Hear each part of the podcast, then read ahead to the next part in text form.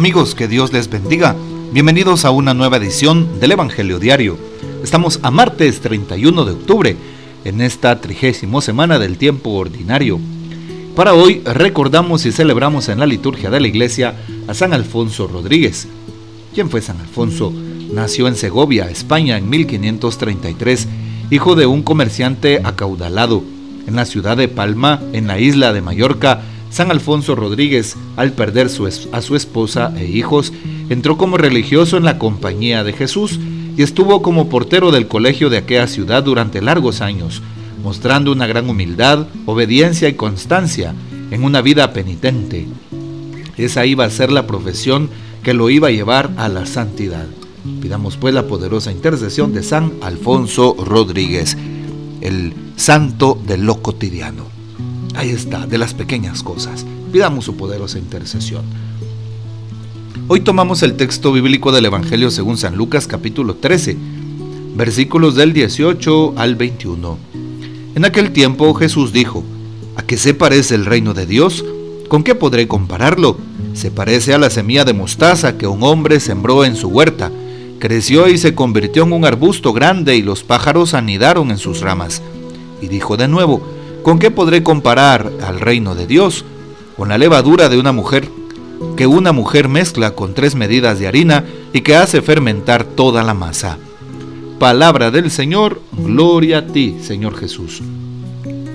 Démosle hoy infinitas gracias a Dios porque estamos terminando el mes de octubre, mes del Rosario, mes de la Virgen María, de la patrona de Guatemala, la Virgen del Rosario. Así que gracias, Señor, por todo lo que a lo largo de este mes me has compartido por todas tus bendiciones, por la vida, la salud, incluso por los momentos difíciles, gracias. Desde ya, Señor, en tus manos pongo el próximo mes, si tú me das vida, si tú me das esa licencia para poder continuar alabando tu nombre. Bien, qué importante es lo que dice hoy el texto de San Lucas capítulo 13. Jesús compara el reino de Dios y pregunta qué se parece. ¿Con qué podré compararlo? Dice, a la semilla de mostaza la semilla es tan pequeña. Cuando ponemos una semilla de mostaza en la palma de nuestra mano, pues pareciera incluso mucho más pequeña que una pulga, eh, si vale la comparación, ¿verdad? Es decir, una pequeña semilla es tan chiquita, pero cuando se pone en la tierra, cuando germina, termina siendo el más grande de los arbustos, dice en otro texto la palabra de Dios.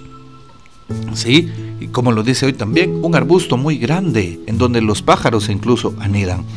Es decir, la fe, aunque sea pequeña, si es concisa, si es sincera, si se hace de corazón, sin duda alguna dará resultado, dará su fruto. Y será un fruto grande, un fruto fuerte, un fruto esbelto, porque viene de Dios. También hoy se nos compara el reino con la levadura que se mezcla en la harina la levadura permite que el pan se pueda inflar. La levadura permite que el pan pueda agrandarse. Es lo que hace la levadura.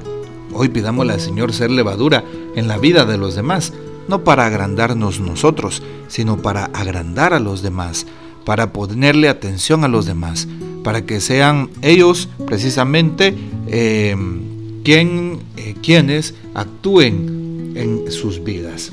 Hoy se nos invita precisamente a esto.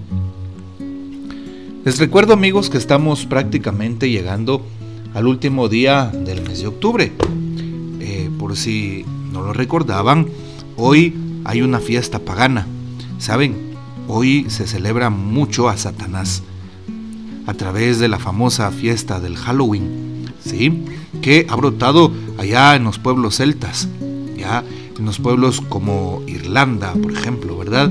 Hasta el día de hoy. Y luego llega a Estados Unidos y de Estados Unidos esta fiesta pagana migra hacia los países latinoamericanos.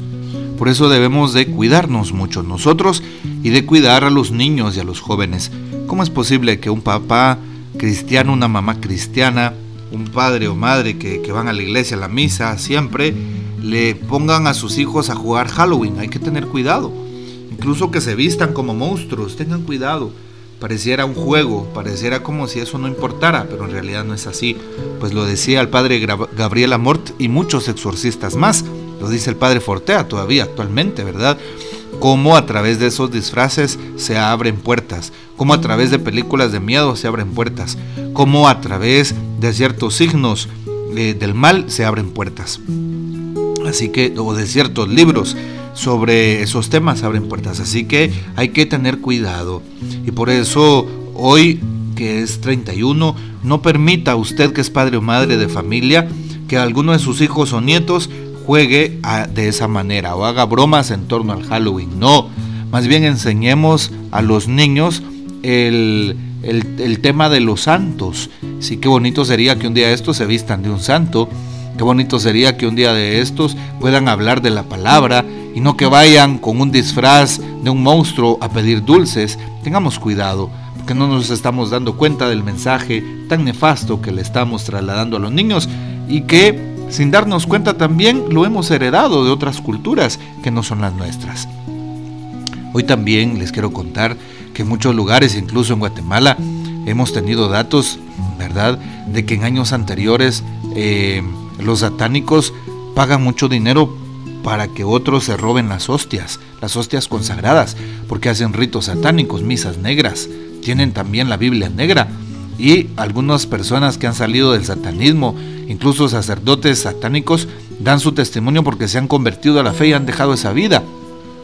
Cómo aprovechan este día para hacer ciertos sacrificios de niños, para poder robar hostias consagradas, para poder tomar el agua bendita y utilizarla para, para fines nefastos y de esa manera hacer las famosas misas negras, en donde se invoca a Satanás o muchas personas que pues se identifican con el enemigo el día de hoy toman mucho poder o son, eh, por así decirlo, instituidas, tienen su iniciación, como lo es también el mundo del, em, de la masonería. Por eso hoy debemos de cuidarnos del mal. Más bien, hoy te invito para que vayas a la Santa Misa, para que vayas a hacer un momento de adoración eucarística, Sí, hoy, hoy por ejemplo será la famosa vigilia centroamericana por la paz allá en el parqueo del Estadio Cementos Progreso en la zona 6. Te invito para que vayas a la vigilia y de esa manera glorifiquemos a Dios y de esa manera oremos pidiéndole a Dios su protección y que nos aleje de todo mal, sobre todo en este día. Qué importante es hacerlo. Mañana, el día de todos los santos, pedimos la intercesión de los grandes santos que han estado en los altares y de aquellos, pues que tal vez no hemos podido conocer. Bueno, Ojalá que pues hoy la palabra siga motivando nuestra forma de vivir, así como se oye. Sí. También hoy el Papa nos da su aporte. ¿Qué dice el Papa? Lo que hace crecer, titula su reflexión. La misión de Jesús, tanto de palabra como de obra y actitud, es hacernos crecer en fe, en gracia y en entendimiento de la voluntad de Dios. Las dos imágenes del Evangelio hablan del crecimiento, bien de una semilla pequeña que crece hasta convertirse en el más frondoso de los árboles, o bien de la levadura que hace crecer la masa hasta convertirla en el pan que llevamos a nuestra mesa. Así es como Dios quiere que crezcamos y hagamos crecer a otros. Podemos preguntarnos qué nos hace crecer, cuál es nuestra levadura, nuestro motor y de qué manera hacemos crecer a los demás. Además de estas dos parábolas, nos viene otra enseñanza importante. El reino de Dios pide nuestra colaboración. Si bien es sobre todo iniciativa y un don del Señor, nuestra débil obra aparentemente pequeña, delante de los problemas del mundo, si se inserta en la de Dios y no tiene miedo de las dificultades. La victoria del Señor es segura. Su amor hará crecer cada semilla de bien presente en la tierra. Esto nos abre a la confianza y al optimismo a pesar de los dramas, las injusticias y los sufrimientos que encontramos. La semilla del bien y de la paz germina y se desarrolla porque la hace madurar el amor misericordioso de Dios. Bueno, es lo que tenemos hoy, es lo que el texto nos presenta y es lo que el Papa nos propone. Así que ojalá que practiquemos la palabra y que de esa manera podamos todos los días tratar de ser mejores cristianos y de santificarnos, claro está. El Señor nos bendiga, que María Santísima nos guarde y que gocemos de la fiel custodia de San José. La bendición de Dios Todopoderoso, Padre, Hijo y Espíritu Santo, descienda sobre ustedes y permanezca para siempre. Amén. Comparte este audio y hasta mañana.